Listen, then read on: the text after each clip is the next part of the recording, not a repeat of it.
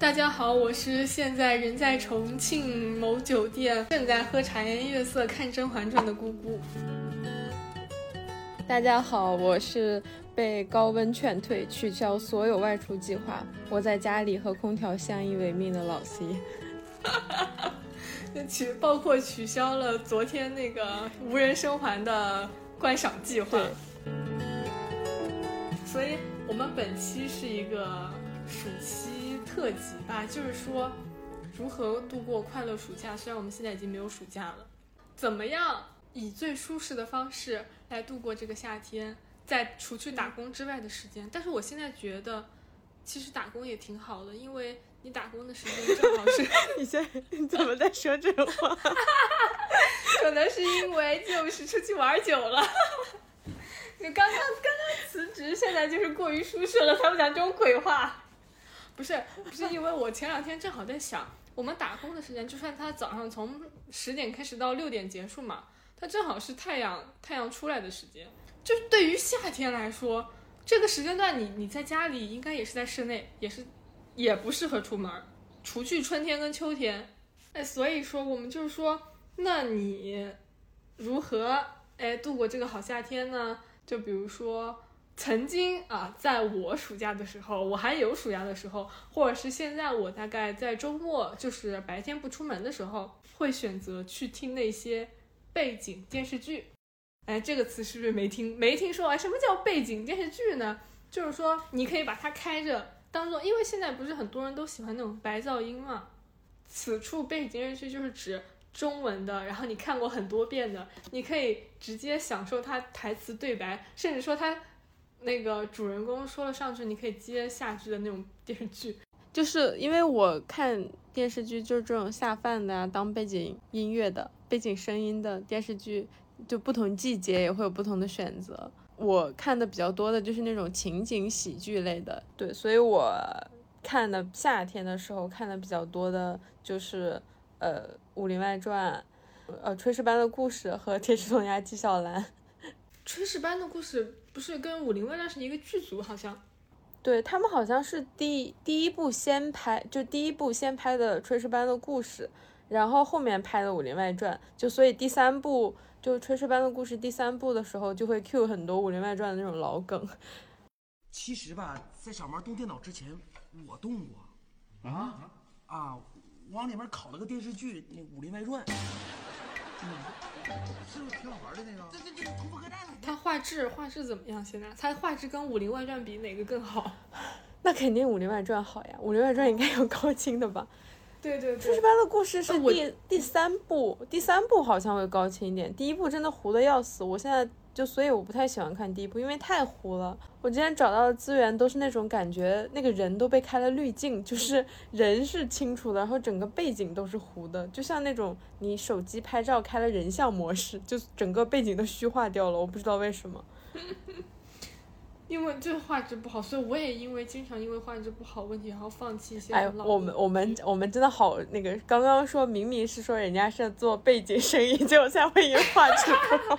不是，就是你虽然是做背景，但是你我还是会抬头看两眼的。其实，就是。你希望我每次抬头看你的时候，你都是清晰的。对的，对的，对的。我希望每次抬头看的时候，你是高清的。好严格，好严格。《武林外传》，那你最喜欢的桥段，或者是你最不喜欢的桥段是，就是看了一定会跳过的那种桥段有哪些？有没有？《武林外传》其实我最喜欢的，它嗯嗯不是某一集，可能有几个镜头吧。我我《武林外传》里面很喜欢他们之前，呃，遇到了一个什么事情，就是说什么道圣的那个，哎不是，是官府的印章被偷了，然后他们就很害怕。呃，那个贼会偷到他们那，所以他们把所有的铺盖都铺到那个酒店呃客栈 酒店大堂，客栈的那个大厅里面，然后都打地铺，然后一起讲故事，我觉得那个特别温馨。当时是不是老白的身份他们都还不知道？啊，对，就是老白他娘来的那次，然后只有香玉知道。对对对，就说是道圣偷的嘛。哦，那不就是折磨佟掌柜那几期？啊，对，那几集也不好看，其实。然后，然后就比较喜欢他们过年的过年那几集，因为我我是一个很喜欢过年的人，嗯，所以就跟春节，我觉得那几集很热闹，就很有氛围感。然后不喜欢的呢，这个大家应该都不喜欢，我已经看过不止一个人说就会跳过的，就是呃包大人来的那几集，包大人那几集我的接我的接受度还好，你你为啥不喜欢？因为他后来就是被蜜蜂蛰了之后，那个脸很不平，很不光滑，对对 对，看起来很恶心。对看着很痛苦，因为他真的演的有点猥琐。还有，然后还有就是后面他那个佟湘玉吃了千年人参那几集，那几集就是有种那种狗血都市爱情电视剧的那种无理取闹的感觉。无情，你无耻，你无理取闹。无情、不无耻、不无理取闹吗？我哪里无情，哪里无耻，哪里无取闹？你哪里不无情，哪里不无耻，哪里不无理取闹？我就算再怎么无情，再怎么无耻，再怎么无理取闹，也不会比你更无情、更无耻、更无理取闹。好像我看后面就是宁财神那边好像是说，因为他觉得桐白的爱情需要一些磨练吧，就是感觉他说，哎，感觉还不够，就是要有点大事儿发生的样子，所以他补了那集。但是我也很不喜欢那几集。然后还有人就是不喜欢金镶玉来的那集，哦，是的，那但其实那集感觉有点奇怪。对他们好像的意思是说，呃，金镶玉是作为玩家什么 NPC 什么的，就是哦，他是作为玩家，然后其他人作为 NPC，因为不是当时《武林外传》的那个游戏，你还记不记得很流行，就是特战经营类，哦哦，4399我记得小游戏。哦，对对对对，我那时候特别喜欢玩儿，啊，包括其实那个香玉的发小婵娟儿来的那几集，我也不太喜欢。但他但他讲话口音挺好笑的。哎，对对对，就是那个汉中口音吧。不过我觉得最不喜欢的还是吃人参那几集，我也觉得那就是很很嗯很疯魔，就是很不理解。对，然后你又很着急，就觉得他那个冲突都是他们自己多出来的，对对对不是什么外界的元素。对对对对对，就是，而且他那个那几集是在很后期的阶段了。我觉呃得你前期已经经历过那么多事情了，你为什么后面还来这一出？我觉得这个事儿放在前面，整个《武林外传》的前中半前中段我还能理解，可是放在后段后段我完全不能理解，就是我觉得没必要。我觉得大家都已经成长了，都还蛮成熟的了，为什么还非要来这一招？对，尤其是他们前面已经有那种什么生死考验了，然后这个就是一还不个够吧？那那财神说，嗯，我觉得不行，得加。但是总的来说，《武林外传》真的是值得反复，而且是也是那种常看常新。包括《龙门镖局》也是，《龙门龙门镖局》也是我常经常刷的一部剧。它后面有个改版，有个一点五版。第一个版本就是很多人物的行为动机都显得很刻薄，就是很刻意。然后后面为了拍第二季，然后特意加了一些剧情，就是还补拍了一些剧情，做了一点五版。对，一点五版本的那个呃人物都人物都更加立体，并且就是都有自己的考虑了。就比如说第一版的那个，我都忘了叫什么名字了。第一版袁咏仪演的那个角色，秋月姐，秋月姐，就是在第一版里就显得很武，就是真的很没有脑子，对，嗯完全不符合她一个广东大姐头的形象。然后后来一点五版本就非常合理，就合理多了。当初是为了第二季，并且他们埋了很多伏笔，为了第二季。啊，好可惜，结果因为这个对，结果是 是是因为宁采臣进去了嘛，所以就没有拍对了。对好可惜。当时结尾的时候还说“栀子花开的时候，江湖再见”，嗯，好难过。啊，是的，对，嗯我还记得那个他当时第一部结尾的那个镜头，而而且还是那种四散的镜头，都不是所有人在一起，就大家各奔东西的感觉。但是后来他补拍的时候是他们在一起包饺子，就是我们在在一起过年，饺子就是他们大家一起包饺子，啊 就是补拍的时候是他们一起过年了。嗯，挺好的。而且就是我发现，呃，龙门镖局跟武林外传他们所有他们讨论的那些问题，真的是常看常新，就是好像这么多年嗯过去了，问题还是那些问题。就而且他们，我记得之前《武林外传》也有讨论过那种什么媒体人呐、就他们做传媒行业，你写稿子的那种操对，守龙门镖。局也有。对他们探讨的问题其实都差不多，就是大方向会差不多，只是表现形式不一样。就是当前世界社会的背景，也就是那么多那问题，就是围绕那几个问题翻出新的花儿吧。嗯，是的，嗯，说起常看常新哈，那提名《甄嬛传》了，就是说，《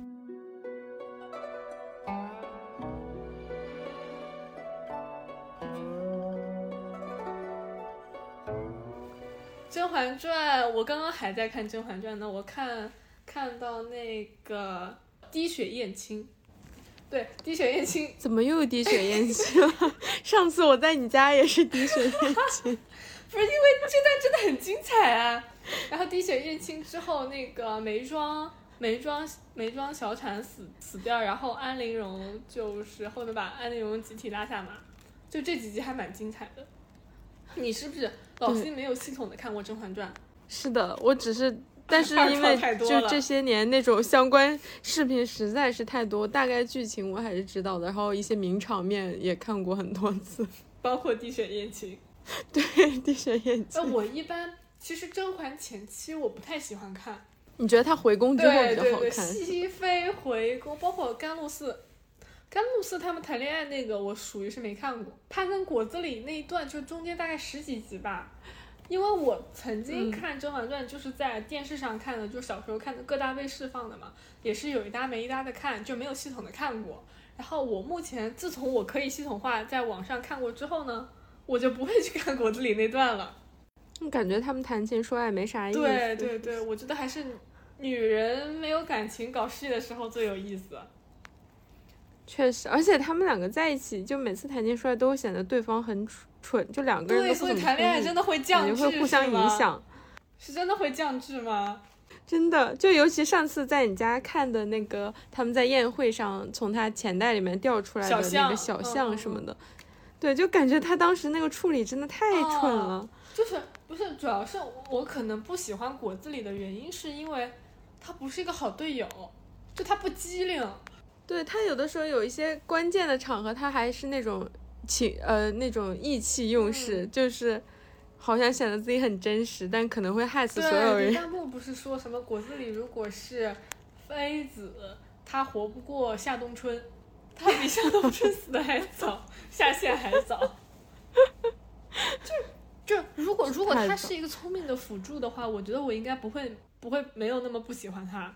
主要是他太蠢了，他每次出现都会拖甄嬛的后腿，就是包括后面就是皇帝问怀疑他跟甄嬛跟果子狸有奸情，然后就是把果子狸安排在门外，然后他跟甄嬛说要送他送他去那个关外送给那个谁，对对对然后果子狸嗯冲、当时就推门冲进去说啊万万不可啊怎么怎么样，对，就是还能再明显点吗？就是很蠢，他就是没有脑子，他除了一颗恋爱脑没有别的了。就他有一有一身撩妹技巧，就是他属于处处留情的那种，空有那个恋爱本领，但是就是说没有什么脑子。而且我觉得甄嬛前期他还是蛮小白莲的，就是白莲花，就是那种呃对大家都比较好啊，嗯，比较宽容的那一类型。哎，熹妃回宫之前不是说静白嘛，就是在虐待她的姑子，就是说静白只只长静白的嘴，还是怎么说，就是没有把她弄死，然后才导致后面说滴血认亲的时候，静、对哦静白跑出来把他叫对对对过来。然后我当时就觉得，嗯，你要是早把静白弄死，不就没这事儿了吗？对前前面的话，他会经常会被欺负，包括他有还还当时跟皇帝的感情很好，还有一些恋爱脑在，嗯，所以说只要风情绝爱，只要水泥封心，做什么事儿不都能做好吗？他就差甄嬛后期，就差成为皇帝了好吗？《甄嬛传》还有蛮多好玩的梗。就尤其是那个什么呃告臣妾要告熹发私通，私通毁了罪后宫不罪不容诛。臣妾要告发熹贵妃私通，毁了后宫。瓜六我我之前还看过一个那个卡祖笛的版本，就 是什么卡祖笛的版本？就就是哎，它是卡祖笛还是什么东西？就是他用一个乐器来模仿那个人讲话的声音，特别厉害，就是模仿音调嘛。嗯很离谱，二创真的很离谱。我觉得《甄嬛传》你什么时候看看，咱们可以单独讨论讨论。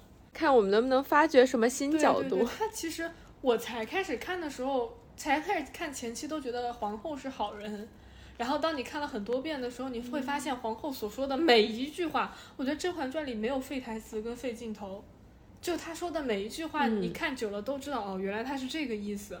我觉得看《甄嬛传》可以对对对讲情商，是的，原来是这样，就你多看几遍才发现，就是《甄嬛传》牛逼，哎，就是牛逼。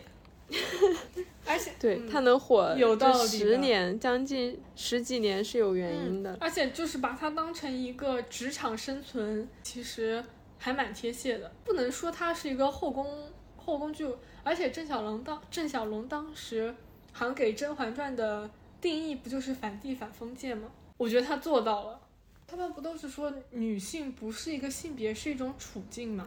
我觉得，对，如果倒过来，如果皇帝是女的，他们是男的，也是一样的。嗯，他觉得，对。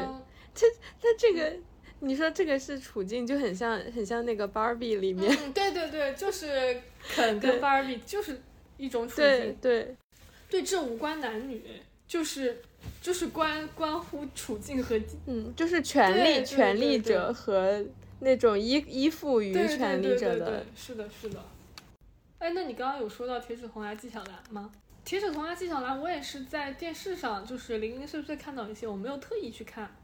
我我是我好像是某一年夏天，就是暑假的时候，在家里没事干，然后那个时候 B 站刚好有那四部的全集，哦还有弹幕，那个时候有弹幕的，然后我就全部的从头看了，因为我之前也没怎么看过前几嗯部。它算是一个轻松的，也是一个轻松的喜剧项目。它主要是比较轻松，但但是它其实也有点那种正剧的意思嘛，它是有点单元剧的感觉，就每一部大概分了几个单元，然后这个单元会专注讲一个事件。然后它这个，我觉得喜剧含量是逐步递增的，就到第四部的时候，其实主要还是那种搞笑的成分多，它正剧的部分就会偏少一点。然后前几部，嗯，可能稍微会严肃一点吧。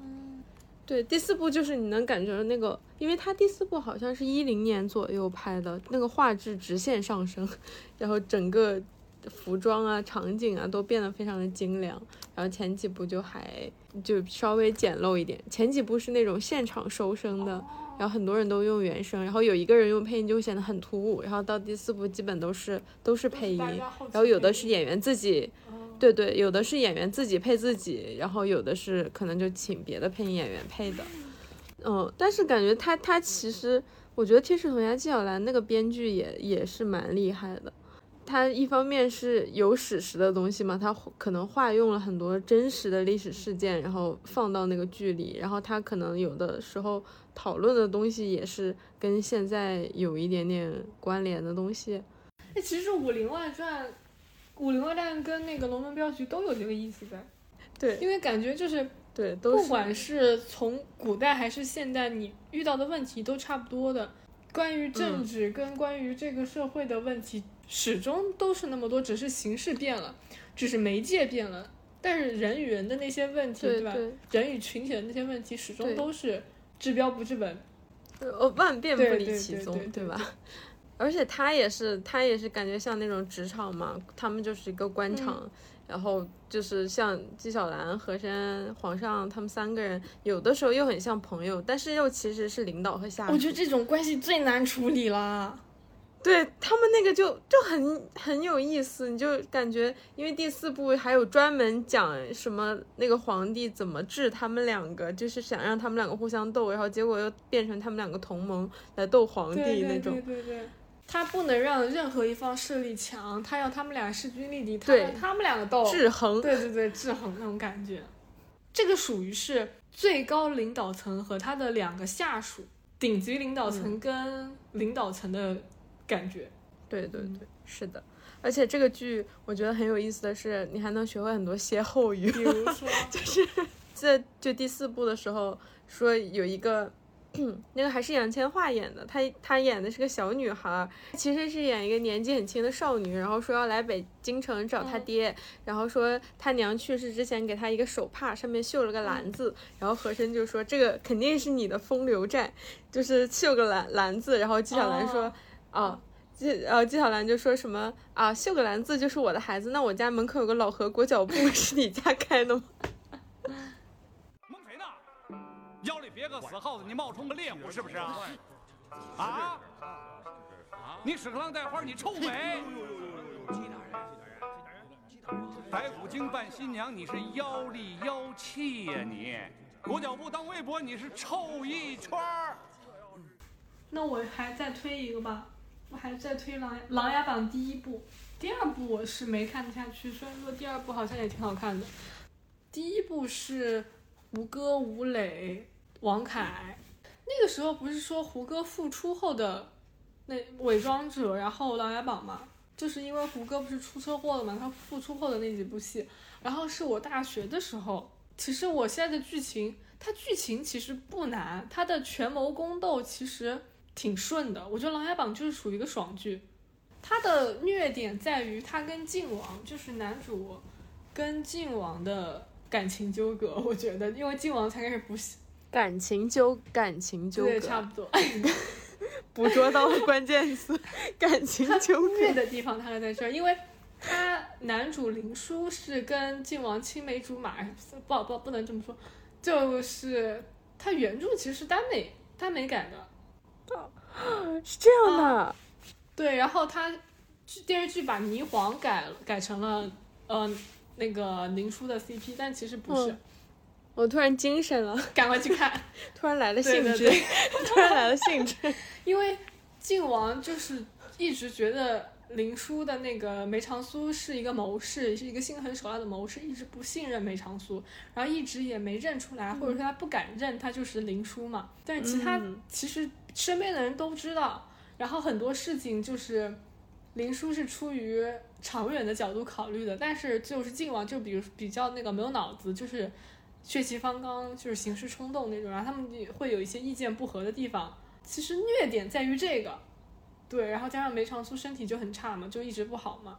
关于权谋类的，其实没什么权谋，因为他都很顺，就是他的铺垫，他在前那么多年已经把那些筹谋，包括那些官员的把柄全部都抓好了，抓到了，就是说你想弄谁，咱想搞谁，咱们就搞谁，就是特别顺。哦，所以他重点是在那种感情。我我的理解是这样的，因为我觉得他的权谋真的不多。就是基本上，基本上林殊没有出过岔子，就是没有那种很勾心斗角，他一直都是那种胜券在握的那种感觉。今天咱们弄谁，明天咱们弄谁，这样。这个就是那种很强的辅助啊，还是很强的队友。就是感觉他，我印象里好像提到《琅琊榜》都是那种冬天的镜头，就他们穿很厚的衣服下雪的镜头。对他们很多时间都是冬天的镜头，而且哦。哇，你这么一说，我甚至觉得好像没有什么夏天的镜头，他们穿的一直都很暖和。嗯，所以可以夏天看，就视觉上 获得点清凉，是吧？哎，可以可以这么说，而且它的景都挺好的，它的人物的服装、服化道都还不错。哦，这个这个之前比格老师也有安利过，他好像很对的。我觉得《琅琊榜》是属于全员智商，除了靖王全员在线、全员辅助的那种。突然想到，哎。他跟甄嬛传就属于是林殊对应那个甄嬛，然后那个靖王对应果子狸，他们智商智商层面哈。然后因为我看了很多遍了，所以我觉得可以下饭，可以当背景音乐，包括它画质也很好，画面也很好。我我我一般都是《甄嬛传》《琅琊榜》《武林外传》三部剧，就是今天《武林外传》属于我都看腻了。那可能都会背了，你说上一句台词，我都能知道他他下一句是啥了。《甄嬛传》其实也是，《琅琊榜》好像是在那个爱奇艺会员，《武林外传》好像也是爱奇艺。对，《甄嬛传》是优酷，但是我之前一直看《甄嬛传》的原原因也是因为咱们就是说八八八八八八 VIP，我懂，我靠 了不知道多少期的 back 了啊，back 回来了。背景音乐就是下饭视频、下饭下饭电视剧，咱们推荐的差不多了。那我们聊一聊夏天的娱乐活动吧。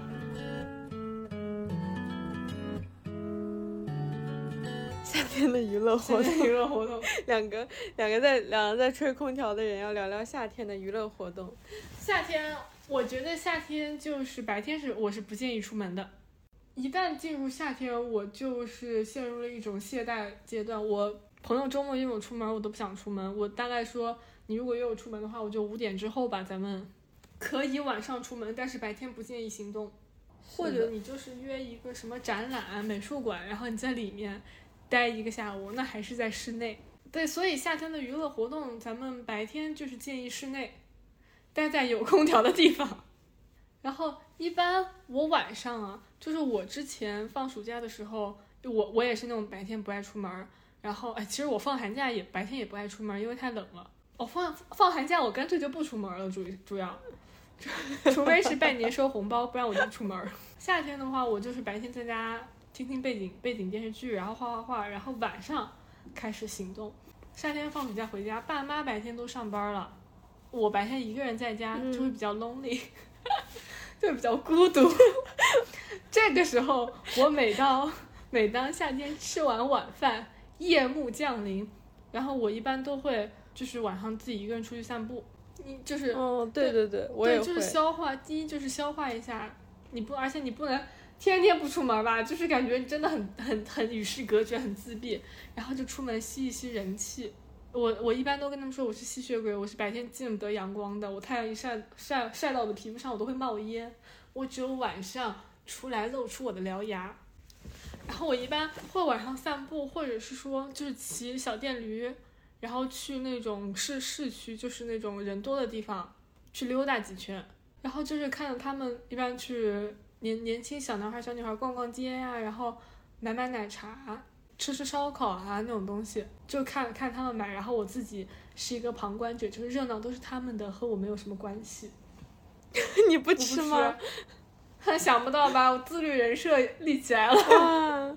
还拥有拥有较强的自我管理能力，很好很好。主要是吃那东西也挺不健康。大晚上，我不建议大家就是晚上六点之后还吃东西啊。虽然我这几天在重庆吃的很多，但是我不建议。而且夏天是减肥的好时机，大家不要错过。是因为夏天新陈代谢会变快。是的，而且就是夏天你还是容易流汗，容易流汗流容易流汗，加上新陈代谢，因为出汗就是一个。排毒或者是说比较健康的运动吧，我就，哎，我我一出汗，我就会觉得自己很健康。嗯，是的，就觉得自己变轻了。对对对，就是夏天你动一动就会出汗，所以夏天很容易瘦。嗯，但是夏天同时我夏天胃口又很好，就是很很矛盾，很矛盾。而且我最近在重庆吃胖了，我准备现在就是不吃回回去之后不吃零食，然后每天嗯大概七八点的时候出去操场跑个五六圈就能瘦。哇，坚持大概坚持两个星期就能瘦，这是我高考完减肥秘诀。然后一般就是，哎，如果你可以约得到人跟你一起，就是散散步啊什么的，我觉得还蛮舒适的夏天。嗯，因为夏天晚上一般都会有点小风，对对对，稍微凉快一点。而且夏天天黑了嘛，就是哪怕你出很多汗，就很狼狈，感觉大家也对对对对，看得清楚的样子，在夜幕的掩护下，谁认识谁呀？就是可以邋遢一点，对对对，就是把头发全部扎起来，随随便搞都无所谓。就是对，出门遛弯儿啊，买买西瓜呀什么的，就是夜间 city walk，俗称遛弯儿。对，所以为什么 city walk 这个词会流流行起来？到底是怎么流行起来的呀？他我我有点搞不清楚这个定义，他们他们要求的那种标准的 city walk，难道是你一定要学到点什么？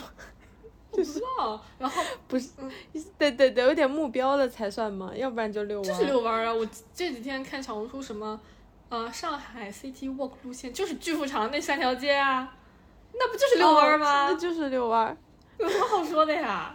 那那遛你把遛腻了我都，然后。我还有一个娱乐活动，这个娱乐活动就是可能大部分人都没有想到，我会翻高中的语文和历史课本，晚晚上不还是不只是夏可能不只是晚上，就是这也是一个就是回老家或者是哎我给大家，如果是你们过年回家实在没事干的时候，可以翻翻过去的语文和历史课本，真的。我但主要是你竟然还留着你的课本，我的课本好像都被我卖掉了。这 这种东西我还是留着的。而且我之前记得很多笔记，我都留着，就没舍得卖，就是因为我我现在发现，就是我文化水平最高的那段时间还是我高中的时候，然后我我我也是个文科生嘛，然后我的历史课本啊和语文课本，我发现你掌握了那些知识，你的知识储备差不多就够了。对，因为它是那种很浓缩的知识对，就是那些诗很关键的知识都会对很有名的诗词啊什么，或者是历史事件啊，就是。其实都在里面都有了。历史课本语和语文课本也是常常看常新。就如果你真的没有事情做，也不想就是多看一些别的什么书的话，你翻一翻那个课文，我觉得还挺好的。你这个确实挺独对不对？就是你们都没想到吧？我自己也被自己吓了一跳。其他的就我就没啥娱乐活动了。你还有啥吗？我出门最多的时段可能也是晚上吧。就我记得之前在家里的时候，小时候夏天比较凉快，然后晚上吃完饭，我一般就会跟家里人出去逛夜市。哦你们夜市有啥东西呢？有那种都是小吃的夜市，然后也有那种就有点像，嗯，卖菜的什么的，就他可能就沿街有一有一段卖菜啊，卖水果，然后还有各种袜子、嗯裤子那种，然后反正乱七八糟的东西什么都有。呃，因为我当时我家里住离松花江特别特别近，所以我有的时候会跟我妈从我家一直那样沿着。就是沿着路一直走，然后走到松花江边，然后再沿着江边走一走，然后再走回家，这样。我家住在松花江边上哈。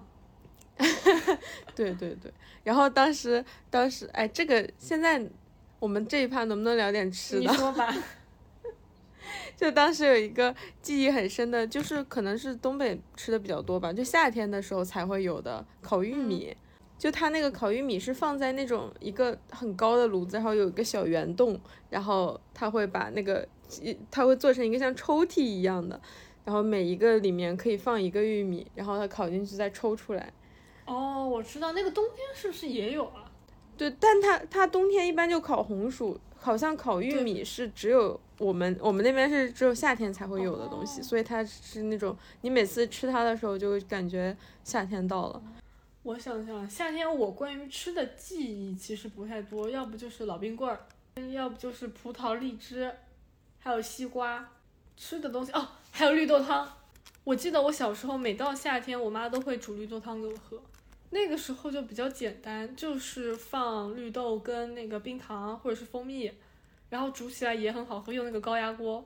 就是我记得很印象很深，那个高压锅又冒着那个热气，然后那种声音，然后夏天又煮，但真的很好喝，非常解暑。绿豆汤也是我出去英国留学之后学的第一件，就是会煮的第一个东西，比比我会煮饭还早一点。就是我是会先会煮的绿豆汤，再会煮的饭。但是你为什么要在英国煮绿豆汤啊？英国的那个温度需要绿豆汤你说的有道理，就是想就是想喝，你知道吧？就突然很馋。绿豆汤现在不是有很多种煮法嘛？